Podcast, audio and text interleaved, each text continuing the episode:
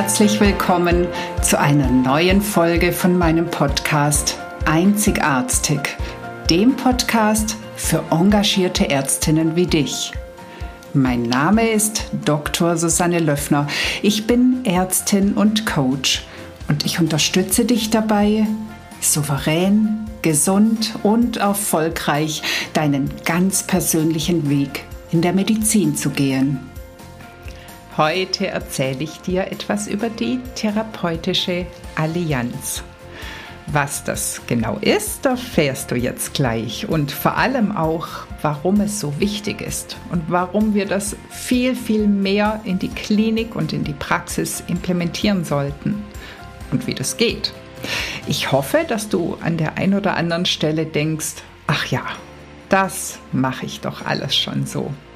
Und wenn nicht, dann ist es hoffentlich ein kleiner Ansporn, genau das zu ändern. Ich wünsche dir ganz, ganz viel Spaß und ich freue mich, wenn du mir Rückmeldung zu dieser Folge oder auch zu den anderen Folgen gibst, wenn du einfach mir mal eine kurze Mail, eine kurze Nachricht schickst oder wenn du Fragen hast, die gerne stellst oder aber auch wenn du nicht einverstanden bist, Kritik hast, auch die äußere gerne. Aber jetzt geht's erstmal los. Hallo, hallo, herzlich willkommen zu einer neuen Folge von Einzigartig. Heute möchte ich dir etwas über die therapeutische Allianz erzählen. Das Wort ist dir vielleicht bisher noch kein Begriff, aber ich bin sicher, du kennst das, was dahinter steckt. Es geht nämlich um das Verhältnis zwischen Patient und Arzt oder ähm, um die Bindung zwischen Patient und Arzt. Und die Wirksamkeit dieser Bindung wird meines Erachtens völlig unterschätzt. Also ich glaube, wenn wir uns darum bemühen, gute Ärzte zu werden, dann denken wir in erster Linie an das Fachliche. Wir wollen uns weiterbilden, weiterentwickeln, wir machen zusätzliche Kurse. Aber welch große Rolle das Verhältnis zwischen uns und dem Patienten spielt, ich glaube, darüber machen wir uns sehr, sehr wenige Gedanken. Und das ist tatsächlich in meinen Augen auch ein ganz großes Manko in der Weiterbildung an sich, also auch in den Forderungen, die wir von unseren Führungskräften gestellt bekommen. Es gibt alle möglichen Anreize, sich fachlich weiterzuentwickeln, zu bilden. Es gibt natürlich auch Forderungen, es gibt den Katalog und ähm, alle möglichen sonstigen Anreize, da was zu tun. Aber wo gibt es denn wirklich Punkte dafür, wenn man sehr, sehr gute Gespräche mit dem Patienten führen kann, wenn man sie wirklich gut überzeugen kann oder sie gut mitnehmen kann in der Therapie, wenn man sie dazu bringt, wirklich die Therapie dann auch zu machen, einzuhalten, ähm, compliant zu sein. Ich finde, dafür gibt es ja so gar keine Maßstäbe oder Anreize oder selten auch Wertschätzung. Und das finde ich an sich schon sehr, sehr schade, weil ich glaube, dass unsere Patienten genau das brauchen, eine gute Bindung zu uns, aber eben auch im Hinblick darauf, wie wirksam es letztendlich ist und wie viel es von der Therapie ausmacht, von einer guten Therapie. Und wenn wir mal davon ausgehen, dass wir alle doch eigentlich ganz gern erfolgreich sein möchten, dann gehört doch das letztendlich auch dazu. Ja, und was bedingt es denn zum Beispiel, ob ein Patient die Therapie, die du jetzt beispielsweise als Allgemeinmediziner ihm vorschlägst, auch wirklich aktiv mitmacht? Oder was führt dazu, dass er vielleicht tatsächlich selbstwirksam seinen Lebensstil ändert oder irgendwelche Maßnahmen ergreift, die vielleicht nicht so wunderschön sind? Also so die regelmäßigen Rückenübungen oder ja, vielleicht auch die Diät. Ich glaube, hier hast du doch die größte Handhabe, wenn der Patient dir vertraut. Und wenn er dich empathisch findet. Und Vertrauen, das ist ja nichts, was man einfach so auf Knopfdruck hinbekommt, sondern Vertrauen hat ja ganz viel mit der Ausstrahlung zu tun, wie der Patient dich wahrnimmt, was er von dir hält. Und ja, natürlich kommt da auch wieder der fachliche Aspekt mit ähm, zu tragen, aber letztlich spielt ganz sicher dein Auftreten eine ganz, ganz große Rolle dabei. Und ich hatte dazu jetzt selbst ein sehr interessantes Erlebnis. Vor zwei Wochen gab es in meinem engen Familienumkreis einen medizinischen Notfall. Und mein Angehöriger musste in die Klinik und es wurde notfallmäßig eine abdominelle Operation durchgeführt. Ich habe ihn danach in der Klinik auf der Intensivstation besucht. Und ich bin selbst Intensivmedizinerin, wie du wahrscheinlich weißt. Und ich bin da mit einer gewissen Erwartung hingegangen. Ich habe mir so überlegt, was wir nach so einer Operation an Überwachung machen würden, welche Untersuchungen wir durchführen würden, auf was wir achten würden, was man machen darf oder nicht machen darf. Und dort war alles anders. Also es wurde sehr, sehr wenig gemacht. Viele Maßnahmen, die ich als völlig selbstverständlich angesehen hätte, die wurden dort nicht gemacht. Und ich war am Anfang so ein bisschen irritiert oder vielleicht auch sehr, sehr skeptisch, ob er dort wirklich gut betreut war. Ähm, es war ein relativ kleines Haus. Und ich hatte schon die Gedanken, ob ich nicht eher eine Verlegung in ein größeres Haus ähm, organisieren sollte. Aber was ich extrem spannend fand, er wurde dort mit einer unglaublichen menschlichen Fürsorge betreut. Also sowohl von ärztlicher Seite als auch von pflegerischer Seite. Es wurden mehrere Unterhaltungen geführt, es wurden auf, also es wurde sehr konkret auf seine Bedürfnisse eingegangen. Alles war so in so einem liebevollen, eher so ein bisschen humorvollen Ton. Es wurde ihm sehr, sehr viel Hoffnung zu allem gemacht. Ähm, es wurden überhaupt keine Ängste geschürt, also nicht so nach dem Motto, ah, wenn Sie jetzt das und das nicht machen, dann könnte das und das passieren. Das war alles gar nicht der Fall.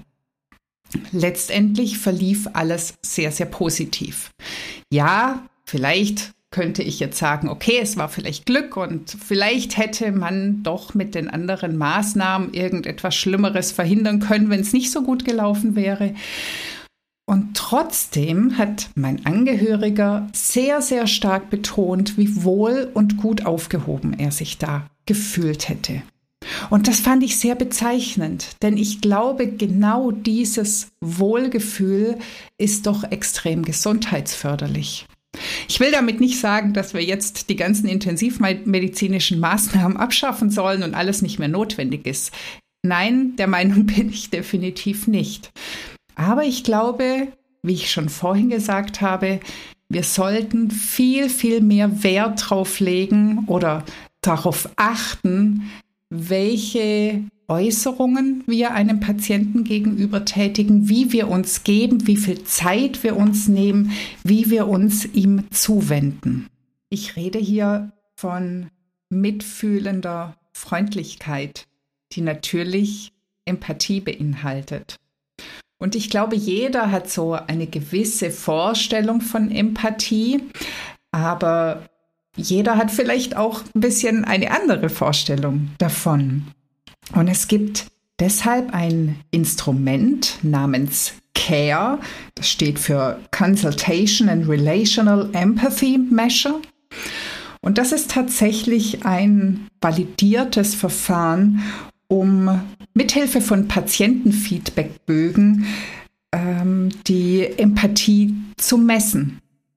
Und ich möchte dir jetzt die zehn Fragen, die darauf vorkommen, vorstellen, nicht um jetzt hier den Bogen einfach runterzurattern, sondern damit du für dich mal überprüfen kannst, wie viel von den Punkten du tatsächlich in deinem Tagesgeschäft wahrnimmst. Und ich glaube, du darfst hier wirklich ganz, ganz ehrlich mit dir sein. Denn ich bin sicher, dass es dir auch manchmal besser und manchmal schlechter gelingt. Und vielleicht bekommst du ja sogar ein Gefühl, wann es leichter ist und wann es schwieriger ist. Also, erster Punkt. Wird Ihnen ein Gefühl von Sicherheit und Behaglichkeit vermittelt? Also das bedeutet, tritt man Ihnen gegenüber freundlich und warm auf? Werden Sie mit Respekt behandelt? Nicht kalt oder schroff? Zweitens. Können Sie Ihre Geschichte erzählen? Wird Ihnen Zeit gegeben, um Ihre Erkrankung in Ihren eigenen Worten vollständig zu beschreiben? Werden Sie nicht unterbrochen oder abgelenkt? Und das finde ich schon mal einen wirklich spannenden Punkt. Wann nehmen wir uns die Zeit, wirklich die Geschichte ganz anzuhören? Ja, ich weiß, es gibt die Menschen, die dann tatsächlich kurz nach der Geburt anfangen und dann in riesigen, ausschweifenden äh, Bögen auf den Punkt kommen oder auch nie auf den Punkt kommen. Aber ich glaube, das trifft nicht für alle Menschen zu. Viele haben doch durchaus das Ziel, in relativ kurzer Zeit ihre Geschichte zu erzählen. Aber sie möchten natürlich auch, dass die dann gehört wird. Drittens, wird ihnen wirklich zugehört? Wird genau darauf geachtet, was sie sagen? Schaut niemand stattdessen auf Notizen oder den Computer, während sie sprechen? Zuhören, das ist so ein wichtiger Punkt und gleichzeitig ein so schwieriger. Denn vielleicht geht es dir auch so, ich kenne das von mir sehr, sehr gut, dass ich beim Zuhören eigentlich schon die Antworten im Kopf habe und manchmal deshalb einen Teil gar nicht mehr wirklich mitkriege. Also zuhören ist in dem Fall wirklich ein ganz aktiver Prozess, wirklich bei dem Gegenüber zu bleiben. Dann viertens, ist man an ihnen als ganzer Mensch interessiert? Weiß man über wichtige Details in ihrem Leben, ihrer Situation Bescheid oder fragt danach, werden sie nicht nur als bloße Nummer behandelt. Ja, ich glaube, das ist sehr, sehr schwierig. Durch unsere spezialisierte Medizin sind wir ja doch sehr, sehr fachbezogen, also sozusagen Fachidioten. Und oft fehlt uns der Gesamtüberblick oder der ganzheitliche Blick. Fünftens, werden ihre Sorgen vollständig erfasst? Wird ihnen zu verstehen gegeben, dass ihre Sorgen richtig verstanden wurden, nichts übersehen oder abgelehnt? Auch das finde ich so einen wichtigen Punkt. Also vielleicht stellen wir am Schluss unserer Anamnese oder unseres Gesprächs noch die Frage, haben Sie noch Fragen? Aber wer von uns stellt denn am Schluss die Frage, haben Sie noch Sorgen? Also wirklich auch den Mut zu zeigen, auf die Emotionen zu gehen. Haben Sie Ängste? Sind Sie verärgert? Das ist was, was wir alle unglaublich gut umschiffen, weil wir Angst haben, da irgendein Fass zu öffnen oder die Zeit nicht einhalten zu können. Dabei ist das ein ganz wichtiger Punkt, um wirklich das eigentliche Thema herauszufinden. Sechstens, wird Zuwendung und Mitgefühl gezeigt. Ist man aufrichtig besorgt um sie, begegnet ihnen auf einer menschlichen Ebene und ist nicht gleichgültig oder distanziert. Also nicht nebenher vielleicht aufs Handy gucken, nebenher drei andere Anrufe annehmen, nebenher irgendwas anderes planen, sondern wirklich den Versuch zu machen, beim Patienten zu bleiben, und zwar mit Mitgefühl, mit einer offenen, herzlichen Haltung. Siebtens. Sind die Behandelnden positiv? Haben sie eine positive Herangehensweise und Haltung und begegnen ihren Problemen ehrlich, jedoch nicht negativ? Das finde ich schwierig und gleichzeitig auch wieder ähm, enorm wichtig. Also wir sind ja alle sehr geschult, aus juristischen Gründen erstmal so die ganzen negativen Sachen, die ganzen möglichen Konsequenzen aufzutischen. Äh, also nach dem Motto, wenn Sie die Blutdrucktablette nicht nehmen, dann können Sie den Schlaganfall und den Herzinfarkt und sonstiges bekommen. In gewisser Weise ist es auch notwendig.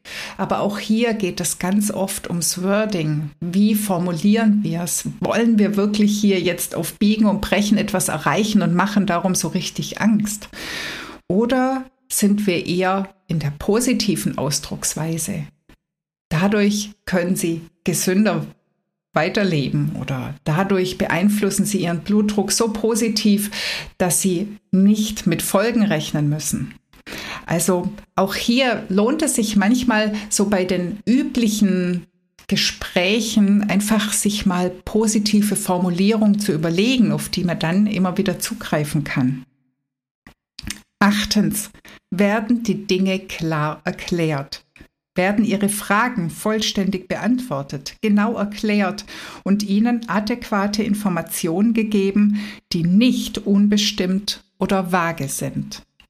Ja, wir können oft nicht ganz prozentual genau irgendwelche Ergebnisse titulieren. Und trotzdem reden wir oft so, naja, durch den heißen Brei, um eben nicht uns auf irgendwas festlegen zu müssen.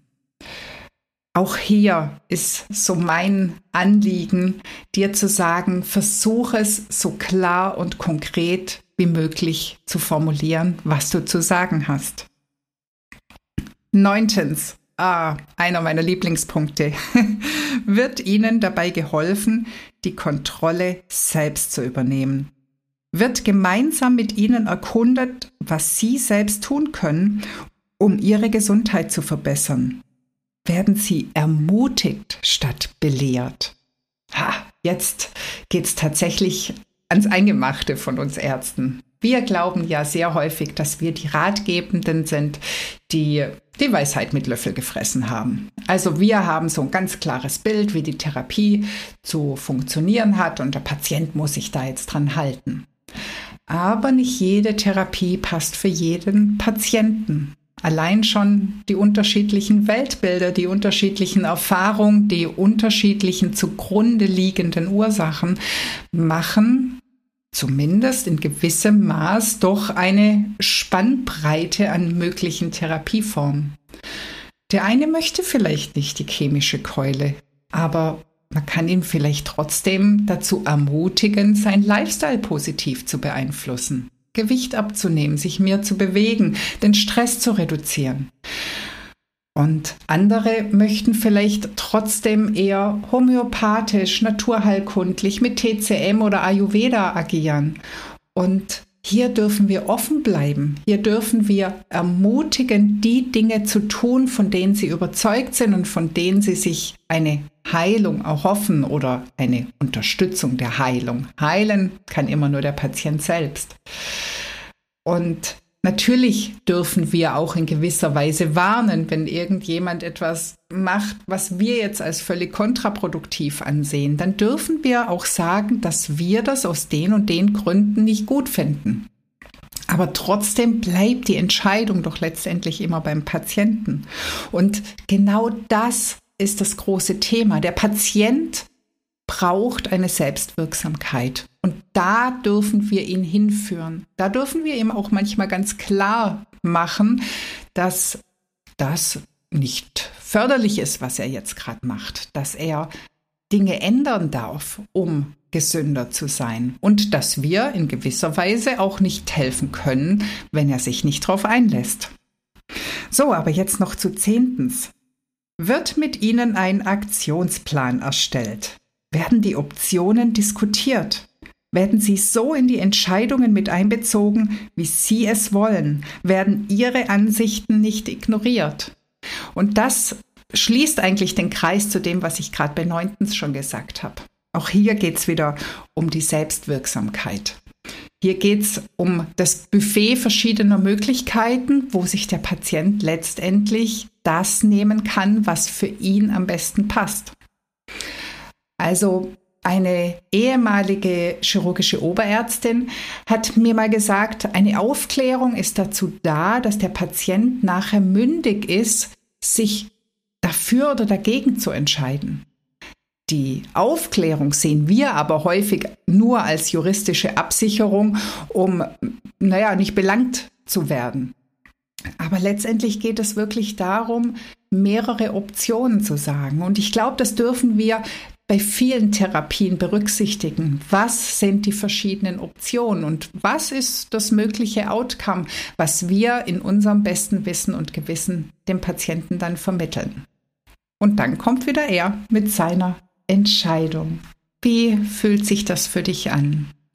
Sind da Punkte, wo du sagst, hm, stimmt, darauf könnte ich noch mehr achten oder das mache ich noch gar nicht? Oder gibt es Punkte, wo du sagst, völliger Blödsinn, sehe ich komplett anders? Das ist auch okay. Ich glaube, jeder von uns darf da seinen eigenen Weg gehen.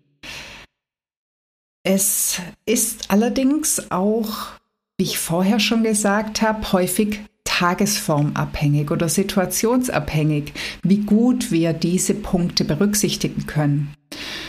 Ein Thema ist natürlich der Stress und der Zeitmangel. Je mehr wir irgendwelche anderen Aufgaben zu tun haben und wie wenig Zeit dann nur noch für die Patienten übrig bleibt, das liegt ja nicht immer nur an uns, sondern an der Situation drumherum. Und es spielt natürlich auch eine Rolle, wie uns der Patient entgegentritt. Ist er auch offen und freundlich oder kommt er schon mit Vorwürfen oder mit so starken Ängsten, dass du gar keine Chance hast, mit ihm klare Gespräche zu führen? Also es ist natürlich nicht immer alles nur unser Ding, das Ganze zu führen. Und trotzdem haben wir aber ein ganz, ganz großes Maß an Möglichkeiten, entsprechend das Gespräch zu führen, zu starten, den Patienten da auch zu führen. Also ich hatte gerade schon den Stress erwähnt, aber es gibt noch mal einen ganz anderen wichtigen Punkt, der auch eine Rolle spielt, wie empathisch wir sein können. Und zwar ist es tatsächlich so, dass selbstkritische Ärzte, also die, die selbst ein sehr hohes Maß bei sich anlegen, dass die sich schwerer tun, Wärme und Mitgefühl entgegenbringen zu können. Und das leuchtet ja auch irgendwie ein, wenn wir selber sehr hart mit uns sind, sehr hart mit uns umgehen, dann stellen wir natürlich diese Ansprüche auch an unsere Patienten. Also wenn wir die sind, die nie jammern, die nie die Emotionen zeigen, die immer quasi hart dafür arbeiten, dass alles gut läuft, dann kommt natürlich schnell die Erwartung auch, dass die Patienten auch so sein müssen. Dann ist irgendwie so gar nicht klar, warum die nicht auf uns hören, warum die nicht machen, was wir sagen, warum die so jammerig sind. Ähm, ja, und da fällt es tatsächlich dann schwer, wirklich richtig fürsorglich aufzutreten. Und der Schlüssel in dem Fall, also der Schlüssel zur mitfühlenden Fürsorge, ist hier erstmal das Selbstmitgefühl. Also das bedeutet, dass man bei eigenem Schmerz oder Misserfolg freundlich und verständnisvoll mit sich selbst umgeht und sich nicht selbst ähm, dafür bestraft oder beschimpft. Ähm, also die eigenen Fehler und Schwächen nicht missbilligt und verurteilt oder intolerant ist gegenüber den Seiten, die man an sich selbst nicht mag, sondern dass man erstmal anfängt, sich selbst wertzuschätzen, sich selbst zuzugestehen, dass es eben nicht immer gut läuft, dass irgendwo auch ja Schwächen sind oder irgendwelche äh, Dinge eben nicht so einfach von der Hand laufen, dass Fehler passieren können. Das ist tatsächlich die Grundlage, um dann wirklich wieder fürsorglich sein zu können. Und dann ist aber auch noch ein anderer Punkt, ähm, dass zusätzlich zum Stress aber auch Burnout und Depression tatsächlich das professionelle Verhalten im Sinne von Empathie deutlich stören kann. Also das heißt, wenn wir den Stress so groß werden lassen oder so lang durchhalten, so lange uns ihm ausliefern, bis wir wirklich ausbrennen, bis wir nicht mehr können und auf dem Zahnfleisch gehen. Spätestens dann haben wir ein großes Thema mit guter Fürsorge. Also naja, der Stress an sich ist ja schon ein guter Grund zu hinterfragen, ob wirklich alles so gut läuft, ob wirklich alles so weiterlaufen soll oder ob wir irgendetwas an der Situation, in der wir stecken, ändern sollen oder unseren Umgang mit diesem Stress ändern sollen. Und zwar das möglichst vor einem Burnout. Also kurz zusammengefasst, es fängt letztendlich alles bei dir an. Du darfst erstmal zu dir gut sein und dir selbst Mitgefühl zeigen. Und dadurch schaffst du dann die Grundlage, um fürsorglich zu sein, um die mitfühlende Freundlichkeit leben zu können, um dann wirklich eine gute therapeutische Allianz aufzubauen und dadurch sehr, sehr wirkungsvoll in deiner Tätigkeit zu sein und dadurch wieder Erfolg zu haben. Also ich hoffe, du spürst den Kreis, den ich jetzt schließen möchte. Und deswegen ganz zum Schluss ein Satz. You go first. Fang bei dir an, dir Gutes zu tun, um eine gute Ärztin, ein guter Arzt sein zu können. Alles Liebe und bis nächste Woche. Das war die heutige Folge und ich freue mich, dass du bis zum Schluss dabei warst. Wenn es dir gefallen hat, dann hör doch nächste Woche wieder zu bei Einzigartig. Natürlich freue ich mich sehr über eine 5-Sterne-Bewertung und wenn du den Podcast teilst oder weiterempfiehlst. Möchtest du lernen, besser zu kommunizieren? Dann hole dir doch mein PDF 12 Game Changer für erfolgreiche Patienten- und Angehörigengespräche. Den Link dazu findest du in den Show Notes. Lass uns gemeinsam eine neue Medizin mit glücklichen Ärztinnen und Patienten schaffen. Alles Liebe, deine Susanne.